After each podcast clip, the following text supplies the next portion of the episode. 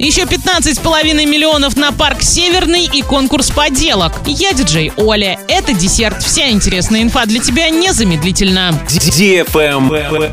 News. На четвертый этап благоустройства парка Северный в Орске в следующем году направят более 15,5 миллионов рублей. В настоящее время идет подбор подрядчика. Парк реконструируют уже три года в рамках программы по формированию комфортной городской среды. За это время там появились детские и спортивные площадки, системы пешеходных дорожек, освещение, лавочки, сухой фонтан и так далее. Главной задачей четвертого этапа ремонта является организация системы полива, которая будет обеспечивать увлажнение газонов и содержание зеленых насаждений, которые появились в парке за предыдущие годы. Судя по документации, в обязанности подрядчика, кроме организации системы полива, также войдут обустройство ограждений, системы видеонаблюдения, установка малых архитектурных форм, освещение транспортных и пешеходных зон.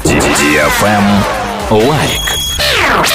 Ребенок мастерит поделки из различных материалов? Сайт урал56.ру объявляет традиционный конкурс поделок. Теперь в новом инста-формате. Делайте фото работ ваших детей и выкладывайте себе в Инстаграм. Главное, не забудьте поставить хэштег «Поделка56», а также подписаться на урал56.ру и всех партнеров акции в Инстаграм. А уже 25 октября выберут победителей и подарят крутые призы. Подробнее читайте в специальном разделе «Конкурс поделок» на сайте урал урал56.ру без возрастных ограничений. На правах рекламы партнеры магазин игрушек «Тигруля», агентство недвижимости «Фаворит», микрохирургия глаза имени академика Федорова, магазин Homeland, изделия из дерева столярка.рф. На этом все с новой порцией десерта специально для тебя. Буду уже очень скоро.